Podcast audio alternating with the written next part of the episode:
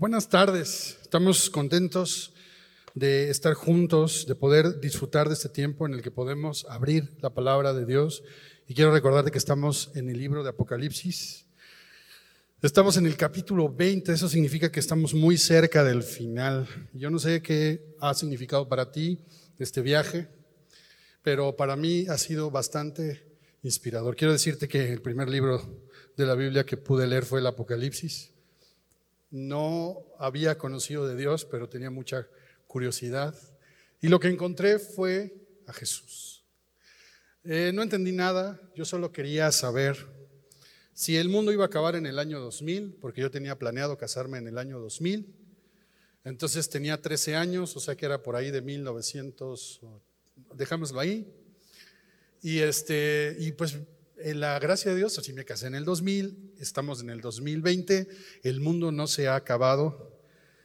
Y el día de hoy vamos a mirar cómo este mundo en el que ahora estamos viviendo, un mundo convulsionado, ¿no? Un mundo raro en el que estamos, bueno, va a tener una, una época de esplendor, de prosperidad, de gloria, con Cristo gobernando con justicia, paz y prosperidad.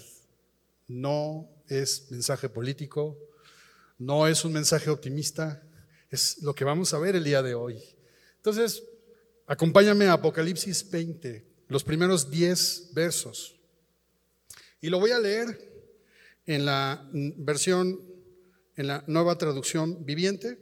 Así que si tienes una Biblia Reina Valera vas a encontrar algunas diferencias, pero pon atención.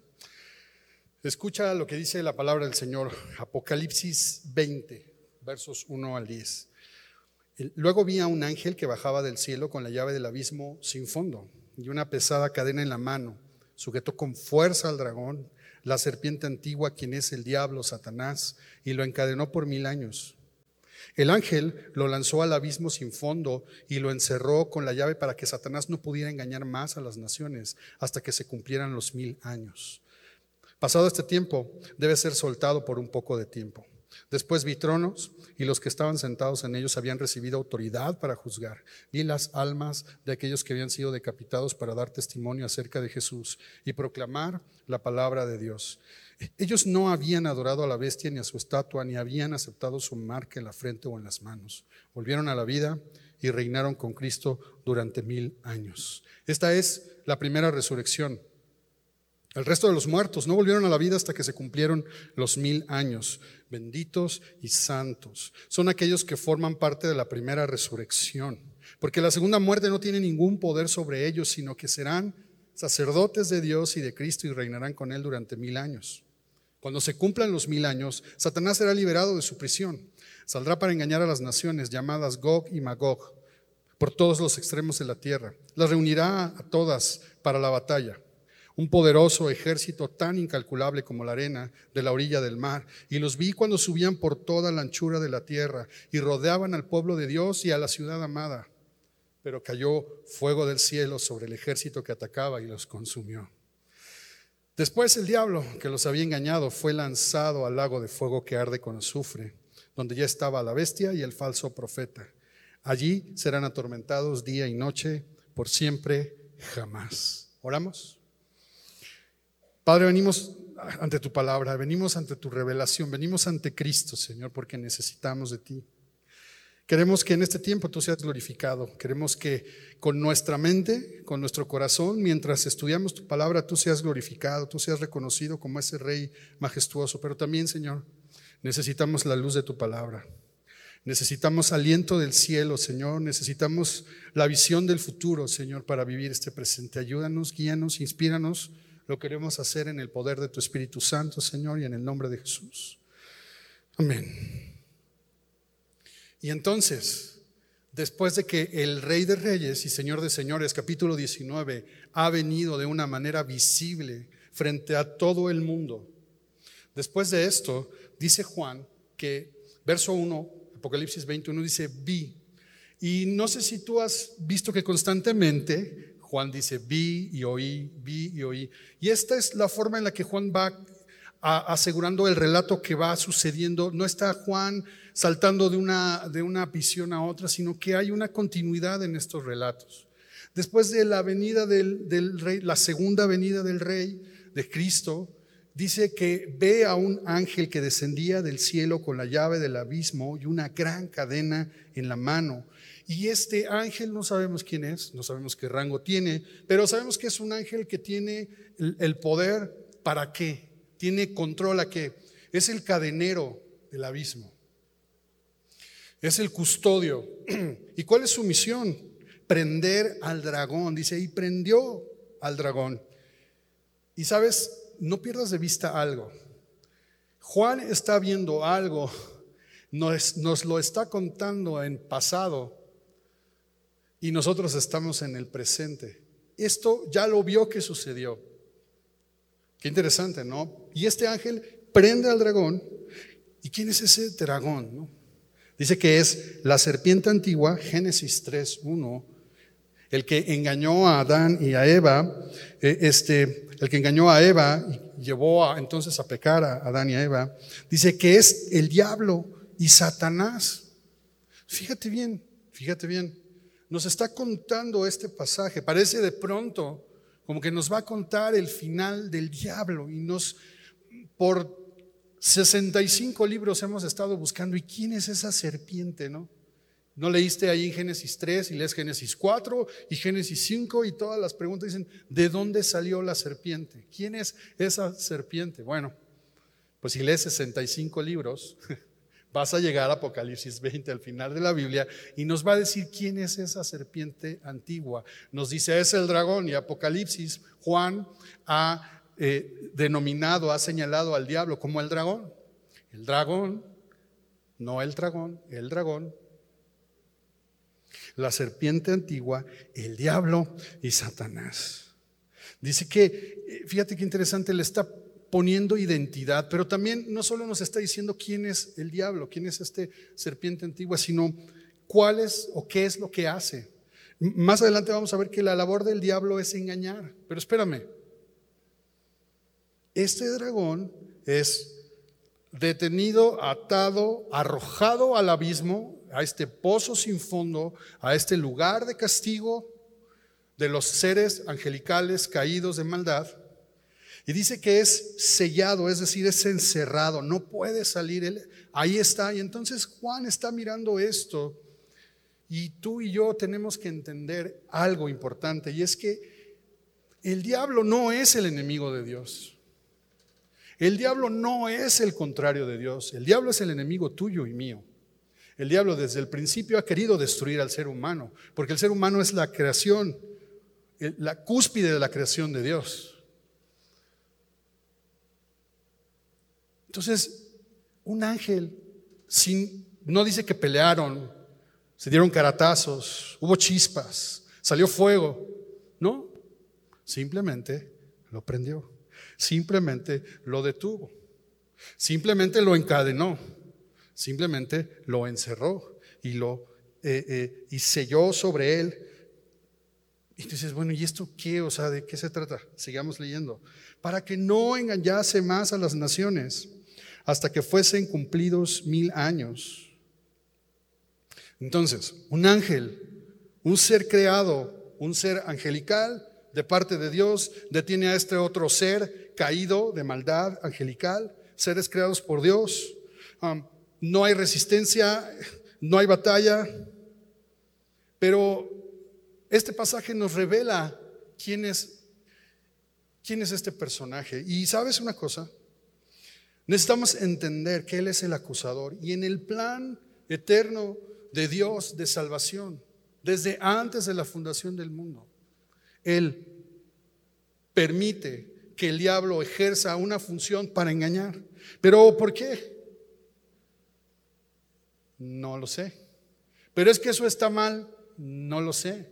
Yo sé que suena raro, pero a la luz de la escritura y a la luz de este pasaje podemos comenzar a entender que este ser de maldad no es el enemigo de Dios, no es el contrario de Dios. Y en ese plan eterno, y déjame remarcar esto, de salvación, no es un capricho de Dios, es un deseo de salvar al ser humano. Dios le ha permitido actuar para engañar, pero también nos está mostrando que cuando Dios quiere, cuando llegue ese momento, Este ser caído será confinado mil años. Será confinado mil años. Y ahí al final del versículo 3 dice, y después de esto debe ser desatado por un poco de tiempo. Así que también en la soberanía de Dios, Dios ha destinado un lapso de tiempo, mil años, para tener confinado a este ser de maldad, para que no pueda actuar más en el mundo. ¿Qué sucedería? ¿Qué te imaginas que sucede si no hay engaño en el mundo? ¿Cómo sería ese mundo? ¿No sería un mundo feliz? ¿No sería un mundo perfecto? Si no hay engaño, no hay maldad. Si no hay maldad, no hay injusticia. Si no hay injusticia, entonces hay paz, hay prosperidad. Sería el mundo feliz, el mundo ideal. Y sabes, es justo lo que Jesucristo está por inaugurar y por hacer. Porque Juan no solo ve a un ángel que detiene a un dragón, sino que en el verso 4 dice que ve tronos. Dice, y vi tronos, y se sentaron sobre ellos los que recibieron facultad de juzgar. Entonces ahora Juan está mirando tronos, está mirando a personas que tienen facultad para juzgar, para reinar. Dice también, vi las almas de los, de los, decapitados por causa del testimonio de Jesús y por la palabra de Dios, los que no habían adorado a la bestia ni a su imagen y que no recibieron la marca en sus frentes ni en sus manos, y vivieron y reinaron con Cristo mil años. Entonces, ¿qué está mirando? ¿Tronos? ¿Está mirando sobre ellos, o sea, personas que pueden juzgar? pero de pronto parece que está mirando a otras personas, las almas de los decapitados, las almas de los mártires por el Evangelio. Pero en el verso 5 dice, los otros muertos. ¿Ok? Entonces, ¿qué está mirando Juan? Podríamos decir que es un solo grupo, pero en realidad son dos grandes grupos. Están estos ellos que están reinando, que están sentados, que van a ocupar esos tronos. Y de una manera especial, Juan está nombrando a estos mártires. Está dándole esperanza, porque no perdamos de vista algo. Juan está escribiendo estas visiones que tuvo a una iglesia que está perseguida, que está corriendo, que, que está siendo lastimada, que está siendo asesinada por causa del Evangelio. Y Juan quiere animar a esas personas en particular y recordarles que no es en vano lo que están sufriendo, que su testimonio, su lucha, mantenerse eh, en su fe en medio de una persecución será recompensada de una manera especial. ¿De qué manera? viviendo y reinando con Cristo. Pero hay otros, hay otros muertos y esos no están reinando. Pero vamos, vamos por partes. Cuando viene Jesús, Apocalipsis 19, viene ese regreso, el diablo es aprendido y se inaugura con la aprensión del diablo, confinación del diablo. Se inaugura esto que son mil años del reinado de Cristo en la tierra. La Biblia, el Antiguo Testamento y el Nuevo Testamento hablan de un periodo de tiempo donde se establece un reino de Cristo en la tierra. Esto es lo que se denomina en la doctrina como el milenio. ¿Por qué? Milenio de mil años.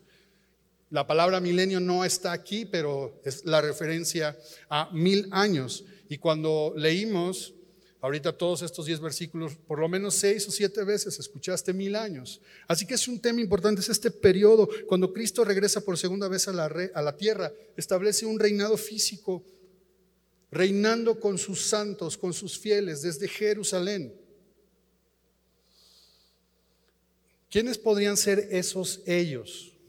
Pues la escritura habla de los doce apóstoles, los 144 mil que menciona el propio Apocalipsis, pero también están ahí todos los redimidos antes de la gran tribulación. La iglesia arrebatada está ahí. Pero dice Juan que vivieron y reinaron con Cristo. Y entonces estamos frente a algo maravilloso. Y es que todos los fieles, todos los redimidos, todos los que pusieron su fe y su confianza hasta antes de la gran tribulación, en este momento resucitan.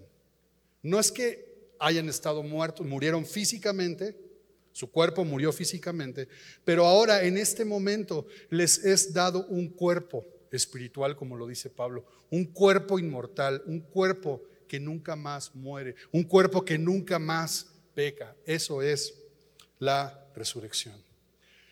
Y Pablo, en 1 Corintios 15, explica ampliamente este tema de la resurrección y del reino. Quiero que me acompañes primero a los, versículos 20 al 26 de 1 Corintios 15 y luego vamos a leer los versículos 51 al 53.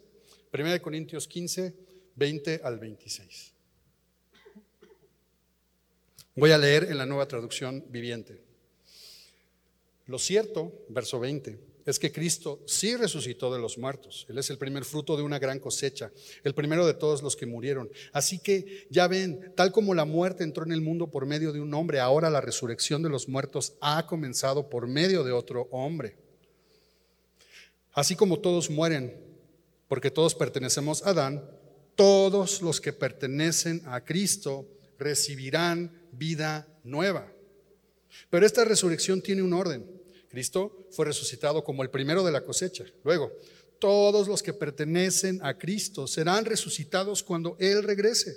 Después de esto vendrá el fin, cuando Él le entregará el reino a Dios el Padre, luego de destruir a todo gobernante y poder y toda autoridad, pues Cristo tiene que reinar hasta que humille a todos sus enemigos debajo de sus pies. Y el último enemigo que será destruido es la muerte. Ve qué claro es lo que dice Pablo a la luz de este pasaje que estamos leyendo en Apocalipsis 20. Cristo es el primero que resucitó, pero en Cristo, si en Adán eh, fuimos hallados eh, en pecado y por tanto eh, muertos, ahora en Cristo hemos de recibir vida nueva, pero no está hablando solamente de esta vida nueva, de esta nueva naturaleza que tú y yo ahora disfrutamos cuando venimos a Cristo sino está hablando de volver a vivir en un nuevo cuerpo. Pero antes de explicarte esto, quiero que observes que hay un orden en la resurrección. Dice, y, hay un orden, primero es Cristo y luego cuando Él regrese, Apocalipsis 19, todos que, los que le pertenecen, todos los que han puesto su confianza en Él, resucitarán, que es lo que está contando Apocalipsis 4 al 6. Pero también este texto de, Pablo nos está diciendo que vamos a resucitar, eh, vamos a renacer. Y está hablando de un reino, un reino que tendrá Cristo. Dice, entregará el reino a Dios el Padre. Cristo detentará este reino para al final entregárselo a Dios. Pero ¿qué tiene que hacer antes? Destruir toda autoridad, toda maldad, todos los enemigos. Esa es la función de este reino, de este milenio que está describiéndonos Juan en, el, en este pasaje de Apocalipsis, Apocalipsis 20. Pero, a ver, pero ¿qué pasa, José Luis? ¿Qué pasa con los cuerpos? ¿Qué podemos saber? ¿Cómo es eso de resucitar?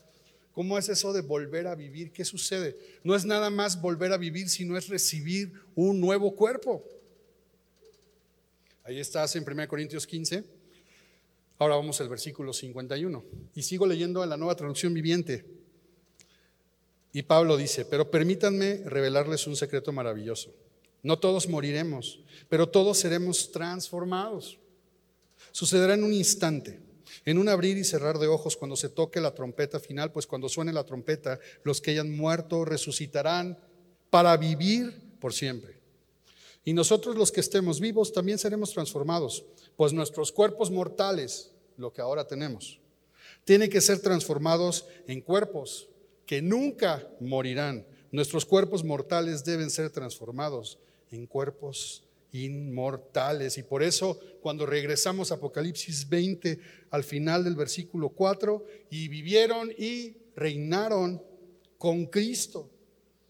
Entonces, Habrá una resurrección. Volveremos a vivir, pero no solo como si hubiésemos salido de la tumba, sino con un cuerpo inmortal que nunca va a perecer, que nunca morirán. Un nuevo cuerpo, una nueva naturaleza. Y el propósito es que vivir y reinar con Cristo. Yo sé que has escuchado muchas veces de que ah, hemos de reinar con Cristo.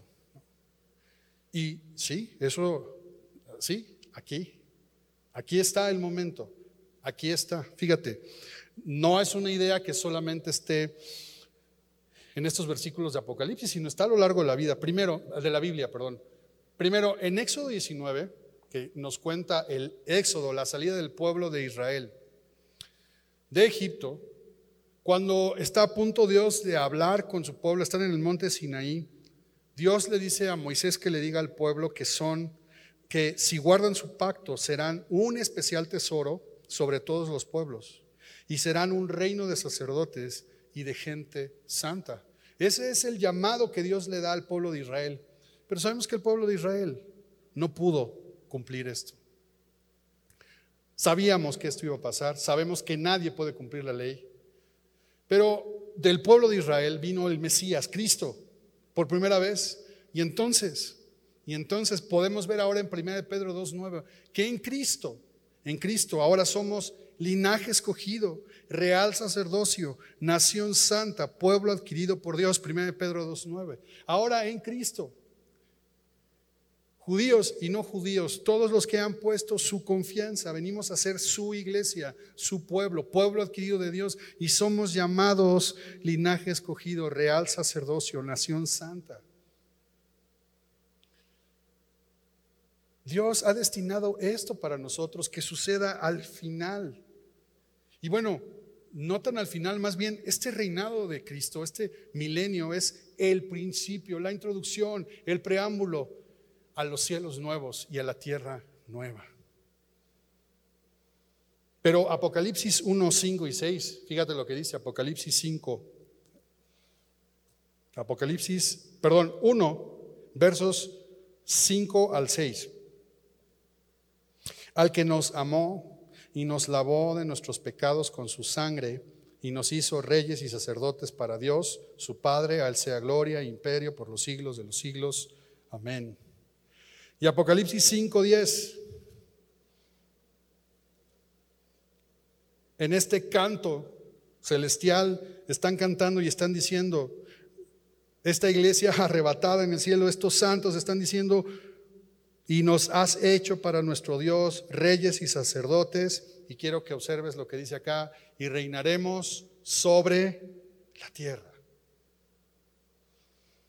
No hay duda que esto está en el plan de Dios, un reinado de Cristo en este planeta Tierra. Pero antes de hacer unos comentarios sobre este reinado de Cristo, eh, tenemos esto. La resurrección, tenemos, dice el texto, que nos está hablando de esta resurrección, de este reinar con Cristo, pero nos habla en el verso 5, pero los otros muertos no volvieron a vivir hasta que se cumplieron mil años. Esta es la primera resurrección, entonces, si hay primera, pues es que hay segunda, ¿verdad? Esta primera resurrección es la primera resurrección, es para vida eterna, es la resurrección de los creyentes, es la resurrección de los justificados. Pero sí, efectivamente, estos otros muertos han de resucitar. Es la segunda, la segunda resurrección. Esta es la resurrección de los no salvos, de los incrédulos, de los pecadores, que habiendo muerto físicamente, ahora van a ser levantados para presentarse, verso 11 al 15 de este capítulo de 20, se van a presentar frente al gran trono de Dios. ¿Para qué? para un juicio, no. Se van a, van a resucitar para escuchar su condena final. Eso es lo que continúa en los versos 11 y 15 y estudiaremos en las siguientes semanas. Pero primera resurrección, resurrección de vida. Segunda resurrección, resurrección para juicio. Entonces hay una primera muerte. Y es la primera muerte, es esa muerte física, a la muerte a la que probablemente todos nos enfrentemos en algún momento, si es que antes no viene Cristo. Todos hemos de morir naturalmente, esa es la naturaleza en la que está este mundo. Si Cristo no viene antes, bueno, pues moriremos en algún momento. Si Cristo viene, bueno, no tendremos, no sufriremos esta primera muerte, seremos arrebatados. Y entonces eh, la situación cambia. Pero está esa primera muerte, pero la segunda muerte, la segunda muerte es la muerte eterna. Es esa muerte, segunda muerte es esa muerte a la que este grupo de no creyentes, incrédulos, es condenado al final. Y eso lo vamos a estudiar en las siguientes semanas. Pero otra vez, primera resurrección, segunda resurrección, primera muerte, segunda muerte. Dice entonces el verso 6, bienaventurado y santo el que tiene parte en la primera resurrección. Bendito, feliz, dichoso, santo, apartado, librado, redimido, el que puede participar de esta primera resurrección. ¿Por qué? Porque la segunda muerte no tiene poder, no tiene potestad sobre estos, sino que serán sacerdotes de Dios y de Cristo y reinarán con Él mil años. Y entonces aquí la pregunta es, pues en cuál quieres estar, ¿no? ¿En cuál te parece que sería lógico estar, ¿no? ¿Primera o segunda? ¿no? Lo siento por la segunda reunión. No, no es cierto. No, no tiene nada que ver. Ya ahora todos se van a venir a la primera reunión. No. Me refería al texto. Primera resurrección, primera muerte, o quiere ser de la segunda. Y, sabes, hay una mención muy especial para los fieles, para los creyentes. Benditos apartados, separados, destinados para bien. Pero hay una aclaración para todos. Hay una primera muerte y hay una segunda muerte. Así que estos primeros oyentes de Juan están recibiendo aliento. Están recibiendo aliento desde el cielo. Juan está, y, me gusta pensar del Apocalipsis cuando abro mi Biblia como si de pronto saliera un holograma, ¿no? como si ¡fum! sale una luz, un rayo, ¿no? Y entonces de repente se ve un ángel y se ven las copas. Así me gusta un poco imaginarme que el texto nos va diciendo, pero de pronto aquí hay como una conexión entre mi presente y este futuro glorioso. Y entonces hay como algo que pega en mi corazón y me dice, aquí, aquí hay algo para mí. Y Dios quiere bendecirme y Dios quiere apartarme, Dios quiere que lo que ahora estoy viviendo tenga dicha, tenga sentido y sea librado de todo esto. ¿Para qué? Para que podamos vivir y reinar con Cristo, para que seamos para Dios y para Cristo sacerdotes, para que estemos con Él, para que disfrutemos de este reinado de Cristo. Ahora, ¿este reino qué es? O sea, sí, o sea, es como un gobierno, es un imperio, sí, es un reino físico que se inaugura con la segunda venida de Cristo. Esta segunda venida de Cristo es visible, es mundial, es total, es física. Perdón que insista tanto en físico y terrenal y sé que, es demasiado insistencia, pero es así, es literal. Es un reino físico porque Cristo lo encabeza físicamente. Es un reinado terrenal porque se establece en la tierra. Es un reinado mesiánico porque Jesús como el Mesías, como el ungido de Dios, como el Salvador, como el Rey de Reyes, como el Señor de Señores, viene a encabezar este reinado para gobernar sobre el mundo. Ahora quiero que eh, pienses y, ideas y les más ideas. Si ya no hay engaño y el mero mero es Jesús, pues ¿qué va a pasar con este mundo? ¿Cómo van a ser estos mil años? ¿Será un mundo completamente justo, lleno de paz, de prosperidad? ¿Será un año de como nunca? ¿Será un reinado de mil años como nunca? ¿Una era como nunca? Ni siquiera nos podemos imaginar. Pero sí, pero sí. Pues no es una idea exclusiva de Apocalipsis, tanto en el Antiguo Testamento como en el Nuevo Testamento vas a encontrar referencias a este reinado de Jesús, a este milenio, a este reinado milenial. Voy a leer un par de citas, una del, del Antiguo Testamento, otra del Nuevo Testamento, y las demás citas las vamos a poner, las vamos a postear en la tarde, ahí en redes sociales de la iglesia, para que después con calma revises esto, porque hay varias citas. Pero primero, primera de Samuel 2.10. Primera de Samuel 2.10. En este cántico de Ana dice, delante de Jehová serán quebrantados sus adversarios y sobre ellos tronará desde los cielos. Jehová juzgará a los confines de la tierra, dará poder a su rey y exaltará el poderío de su ungido. Está hablando de un reinado. Salmo 2, dije que uno del, Antiguo Testamento, pero espérame tantito. Salmo 2, verso 6, dice, pero yo he puesto mi rey sobre Sión, mi, santo monte. Y Salmo 2, verso 8 le dice, pídeme y te daré por herencia a las naciones y como posesión tuya los confines de la tierra. Ahora acompáñame a Daniel 7. Oh, pues dijiste que una ya van tres. Aguántame, porque hace rato no leí esto de Daniel 7. Por algo no lo leí, pero mira, ahorita va a ser así como, como cuando estás amasando y entonces ya en ese momento le haces así y ya cierra todo el asunto. Bueno, Daniel 7, 9.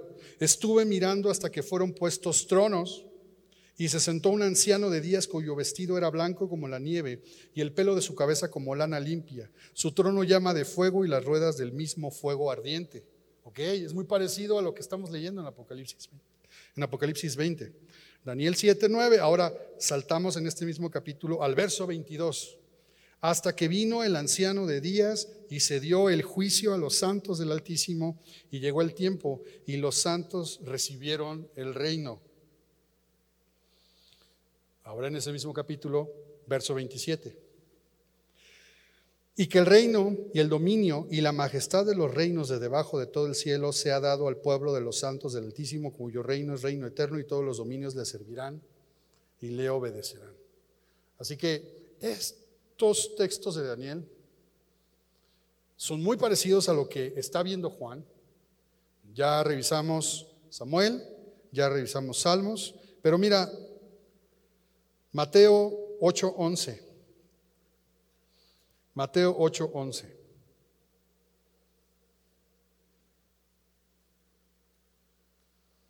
Jesús está hablando y dice, y os digo que vendrán muchos del oriente y del occidente y se sentarán con Abraham, Isaac y Jacob en el reino de los cielos. Y ahí mismo en Mateo, Mateo 19, 28, pues ya dije todas las citas, qué, qué mal estoy. Mateo 19, 28, cuando el Hijo del Hombre se siente en el trono de su gloria y me paro tantito para decirte, Jesús es quien está hablando esto. Ok, va otra vez. De cierto os digo que en la regeneración, cuando el Hijo del Hombre se siente en el trono de su gloria, vosotros que me habéis seguido también os sentaréis sobre doce tronos para juzgar a las doce tribus de Israel. ¿Cómo le llama Jesús a este periodo? Regeneración. Y eso es lo que es este reinado de Cristo una regeneración completa, total, llena de paz, de prosperidad. El mundo ideal, sin tranza, sin enfermedad, sin injusticia. Bueno, pues ¿para qué describimos? Si no está el diablo, pero eso es lo de menos. Si Cristo es el rey, ¿qué podemos esperar? Así que este mundo este tiempo de regeneración, este tiempo de mil años, este reinado de Cristo literal, tiene un plazo, mil años. Verso 7. Cuando los mil años se cumplan, íbamos bien, yo me quiero quedar ahí, sí, yo también. Pero recuerda, este reinado de Cristo en la tierra, este milenio es la introducción. O sea, es el preámbulo, no es toda la película, no es el final. El final viene en el capítulo 21, cielos nuevos y tierra nueva. Esto solamente es un preámbulo, así que cuando los mil años se cumplan, Satanás será suelto de su prisión. ¿Y qué va a hacer? Saldrá a engañar a las naciones que están en los cuatro ángulos de la tierra. Ahora, no es que se escapó, ay, se nos escapó el diablo. Iba a decir el chapo, pero no. Se nos escapó. No, lo soltaron. Ya el verso 3 nos había anunciado que por un poco de tiempo iba a ser librado. ¿Y qué? ¿Sale a qué? Hacer lo que sabe hacer. Engañar y acusar. ¿A quienes? A las naciones que están en los cuatro ángulos. Entonces de pronto tú dices, a ver, a ver. Juan ve tronos, ve a los redimidos, ve a los decapitados, los otros muertos y las naciones. ¿Y esos de dónde salieron? Bueno, pues tienes que entender, tenemos que entender que hay sobrevivientes a toda esta tribulación. Hay sobrevivientes. ¿Quiénes sobrevivieron? Todos los que pusieron su confianza en Jesús, por supuesto. Y estos primeros sobrevivientes son los primeros habitantes de este milenio.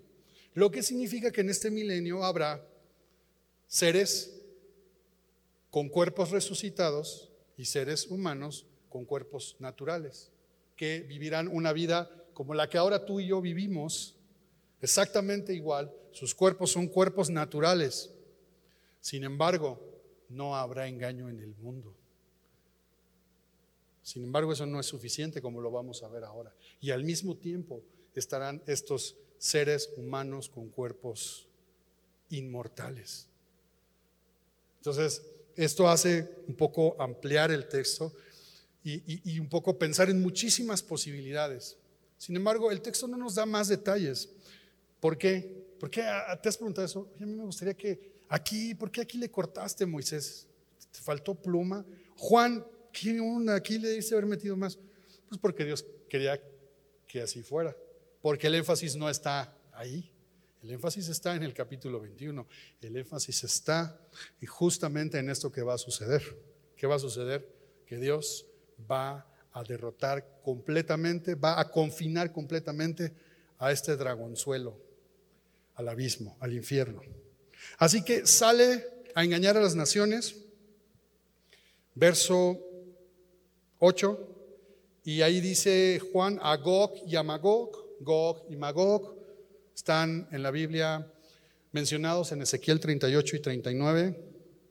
Este, parece que se está refiriendo a un líder y a una confederación, a las fuerzas rebeldes, a esta confederación de naciones. Son más que un país en especial, porque ahorita vas a buscar, ¿no? ¿Dónde está Magog? Ah, Rusia. Ah, entonces, el, no, no, tranquilo.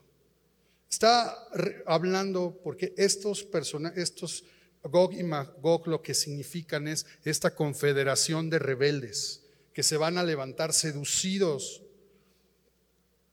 seducidos por el, por el diablo. Dice, el número de los cuales es como la arena, perdón, a fin de reunirlos, ¿para quién? Para la batalla.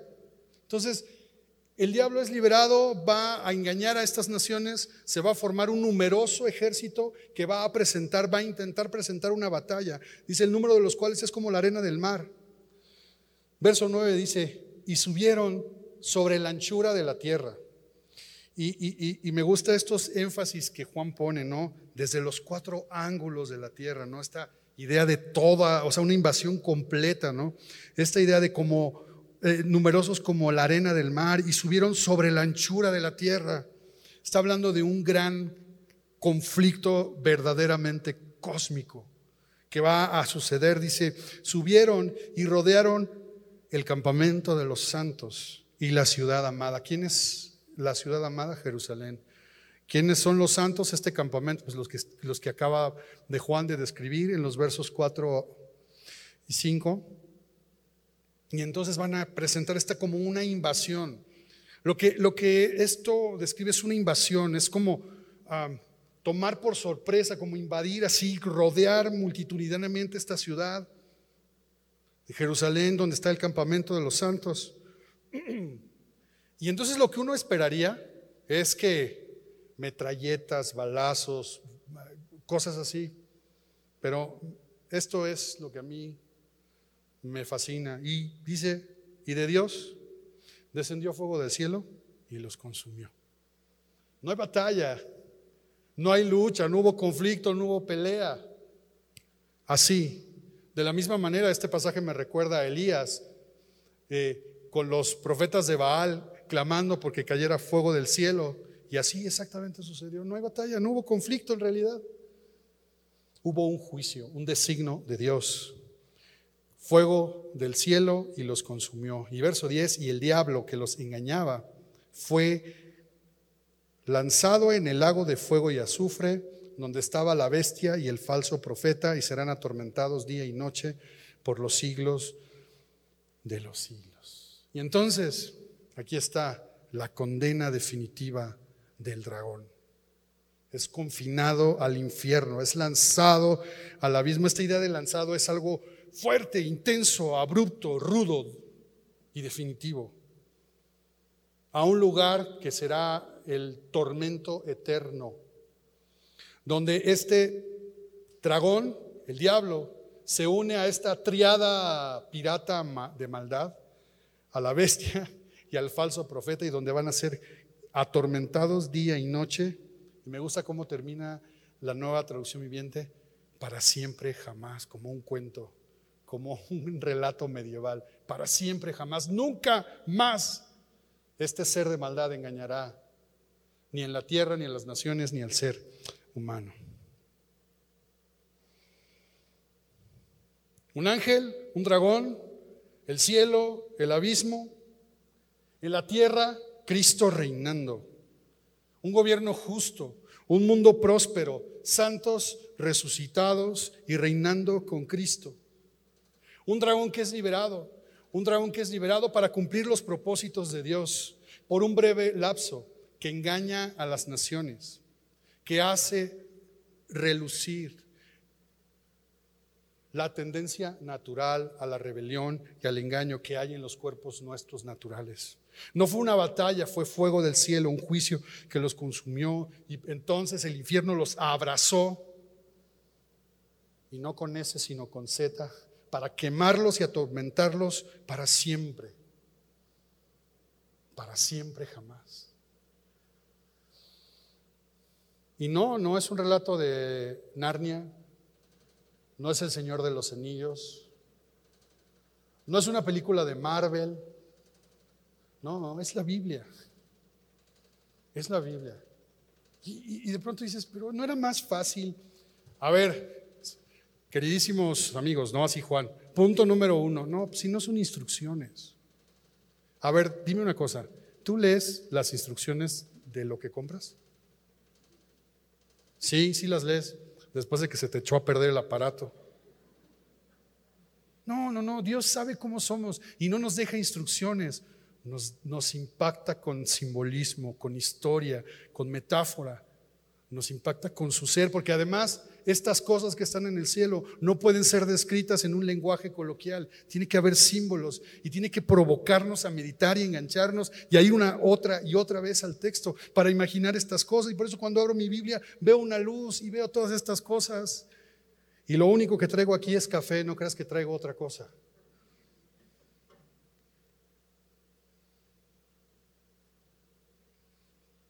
Bueno, está bien, pero ¿y yo qué ahora? ¿Yo qué ahora? ¿Yo qué?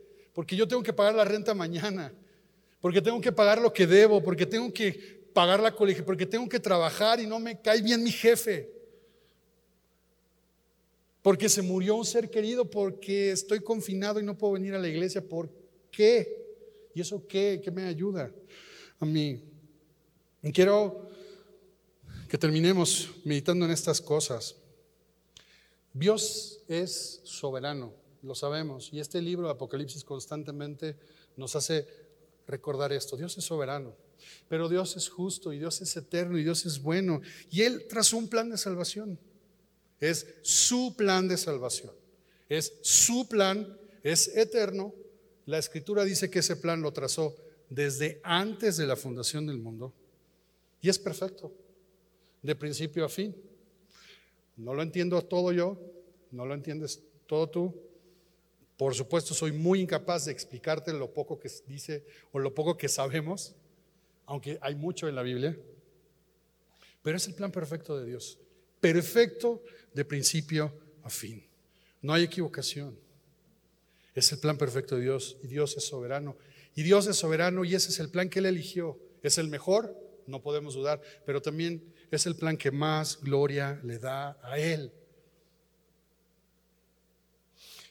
Tenemos que entender entonces que el diablo, pues es un pobre diablo, es un ser creado, es un ángel caído, está sujeto, está confinado al plan eterno de salvación, de la misma manera que este pasaje nos dice que este dragón está confinado a una prisión por un lapso de tiempo y luego está confinado a engañar por un breve tiempo y después va a ser consumido. ¿Qué significa eso?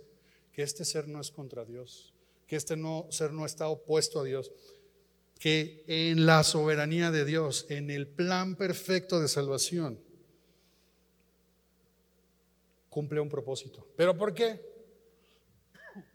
No lo sé.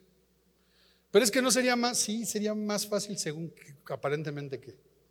Pues según nuestra mente limitada y minuta. cuando estamos leyendo esto, estamos abriéndonos. Es que se oye raro decirlo así, pero es, no, no estoy queriendo decir nada raro, eh, pero es como al cielo, a otra dimensión. Y no es que no lo veas así como esotérico, no, no estoy diciendo ni místicamente ni esotéricamente. Dios quiere mostrarnos esta realidad porque no hay misticismo, es realidad, es real, está en su palabra. Entonces no le eches la culpa al diablo. Pobre diablo, es pobre y diablo. No lo culpes, él no es el culpable, él es un engañador. Allá tú que le haces caso, bueno, que le haces. Allá tú que caes en la tentación, allá tú que caes en el engaño. Pero Dios es fiel.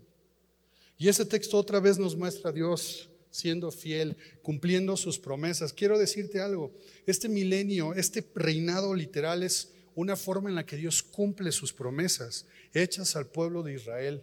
Es una forma en la que Dios le está cumpliendo a Abraham, a Isaac, a Jacob, al pueblo de Israel. ¿Por qué el milenio?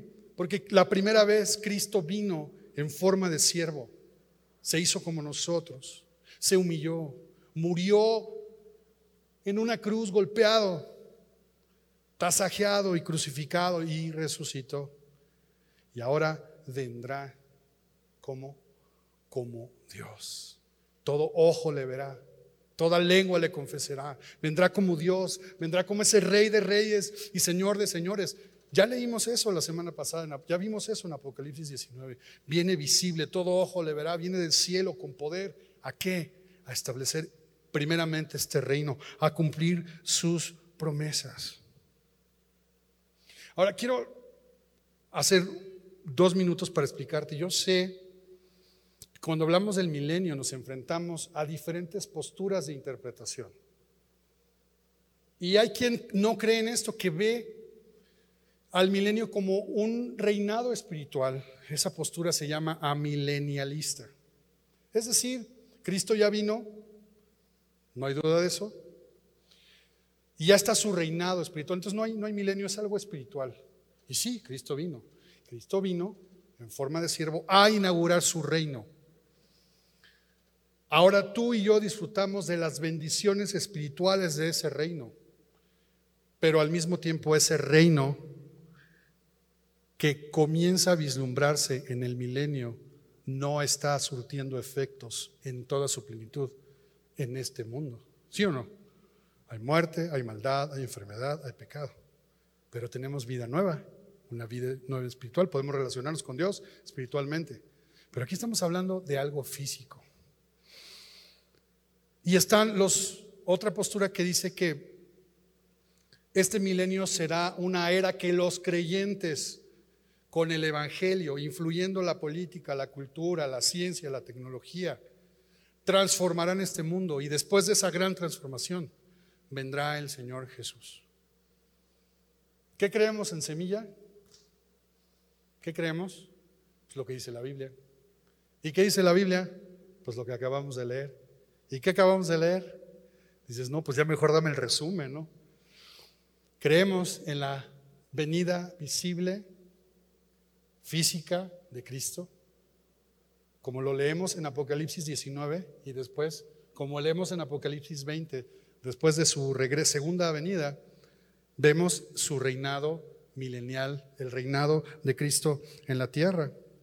Miramos en la escritura, al acercarnos a la escritura, con humildad, tratando de que no tratando, dejando que el texto se explique a sí mismo, leyendo literalmente la escritura, dejando que la propia escritura nos indique cuando algo es simbólico o cuando es ah, una tipología, el propio texto nos lo indique. Nosotros miramos la segunda venida del Señor en dos etapas. La primera cuando viene por su iglesia, que nos habla Pablo en 2 Tesalonicenses 4. Y luego miramos esta segunda etapa del retorno de Jesús en Apocalipsis 19, cuando viene con su iglesia para reinar y establecer su reino aquí en la tierra.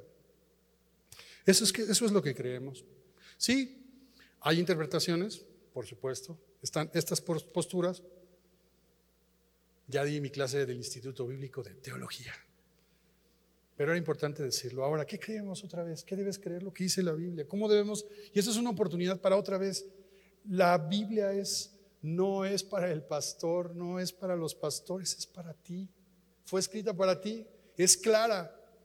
Apocalipsis 1.1 dice que Dios dio esta revelación para manifestar a sus siervos, no, para esconder, no para torturarnos, no para confundirnos, sino para manifestar, para traer a la luz. Y esto es lo que vemos en la escritura y esto es lo que creemos.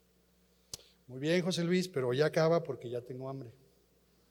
¿Qué significa esto para nosotros? Significa que cuando pones toda tu confianza en Jesús, vienes a formar parte de este nuevo reino. Y ahora tú y yo, tú y yo hoy disfrutamos de las bendiciones espirituales que tenemos con Cristo. Efesios 1, 3 al 10, bendito sea el Dios y Padre nuestro Señor Jesucristo, que nos bendijo con toda bendición espiritual en los lugares celestiales en Cristo.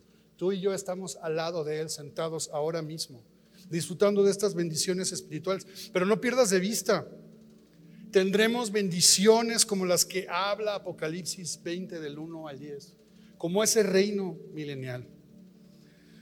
Dice Pablo, según nos escogió en Él antes de la fundación del mundo para que fuésemos santos y sin mancha delante de Él, en amor habiéndonos predestinado para ser adoptados hijos suyos por medio de Jesucristo, según el puro afecto de su voluntad, para alabanza de la gloria de su gracia, con la cual nos hizo aceptos en el amado nos bendijo, nos escogió, nos predestinó, nos ha aceptado, en quien tenemos redención, nos ha redimido. Dice verso 8 que hizo sobreabundar para con nosotros en toda sabiduría e inteligencia, dándonos, fíjate aquí está, Pablo está hablando de esto que acabamos de leer en Apocalipsis 20, dándonos a conocer el misterio de su voluntad según su beneplácito, en el cual se había propuesto a sí mismo de reunir todas las cosas en Cristo, en la dispensación del cumplimiento de los tiempos, así las que están en los cielos como las que están en la tierra.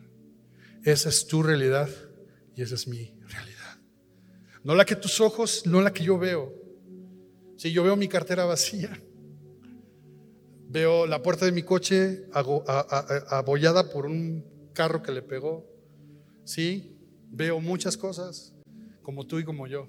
Veo dolor, veo injusticia, veo sufrimiento. A veces me toca a mí. También veo alegría, veo gozo, tengo bendiciones, pero esa no es mi realidad.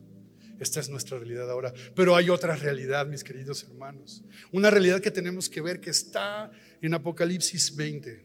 Y quiero decirte, por último, no es la batalla del bien contra el mal, no es Dios contra el dragón. Se trata de la conquista de nuestro corazón. Lo que la Biblia habla, lo que la Biblia nos está enseñando en este plan eterno de salvación es Dios conquistando nuestra vida. No se trata de vencer al mal, Dios quiere conquistarnos. Dios quiere que voluntariamente nos rindamos. Adán y Eva en el huerto del Edén, la perfección. El reinado milenial, la perfección, sin engaño, todo perfecto, Cristo reinando. Y cuando salió el engañador, las naciones, los seres humanos, con cuerpos naturales como tú y como yo, otra vez volvieron a ser engañados. Sabes, no necesitamos un mundo perfecto, necesitamos a un Salvador. Necesitamos entender que Dios viene a conquistar, no al mal, viene a conquistar nuestro corazón. Y desde Génesis hasta Apocalipsis, a través de Cristo, Él quiere conquistar nuestro corazón. Se trata de eso. Apocalipsis está gritándonos, entrega tu vida a Cristo. Y esta es la oportunidad. Si tú no has puesto tu fe en Jesús, nunca lo has hecho, es la oportunidad para hacerlo. Para rendir tu vida y decir, hoy confío en ti. No entiendo del todo, pero creo en la obra que has hecho. Y si tú ya has puesto tu confianza, si hemos puesto nuestra confianza, entrégate y ríndete a Cristo. Dejémonos conquistar por el Salvador. Ese es el verdadero príncipe. Él sí nos ha bajado el cielo, la luna y las estrellas. Él ha hecho todo por nosotros. Y este, biblio, este libro, la Biblia, nos cuenta esto. Él ha muerto para conquistar nuestra vida, para que hoy disfrutemos de estas bendiciones espirituales, pero que el día, en el final, en la dispensación del cumplimiento de los tiempos, vivamos y reinemos con Él. Señor, has conquistado nuestro corazón. Y si vivimos en un mundo caído, Señor, y si sentimos dolor y sufrimos aflicción, hoy venimos a mirar las verdades de tu palabra, la realidad de la cruz. Hoy estamos sentados contigo disfrutando de estas bendiciones espirituales. Estábamos muertos, estábamos muertos en nuestros pecados y nos has dado vida juntamente. Nos has resucitado y nos has hecho sentar junto a Cristo. Queremos poner nuestra confianza en ti. Ponemos nuestra confianza en Jesús como el Mesías, como el Rey de Reyes y el Señor de Señores. Venimos a rendir toda nuestra vida, Señor Queremos ser fieles, queremos permanecer. Pero no podemos por nosotros mismos, Señor. Necesitamos a Cristo y por eso nos rendimos a Jesús como el Señor. Recibe nuestro corazón, restaura nuestro corazón, Señor. Y recibe nuestra adoración.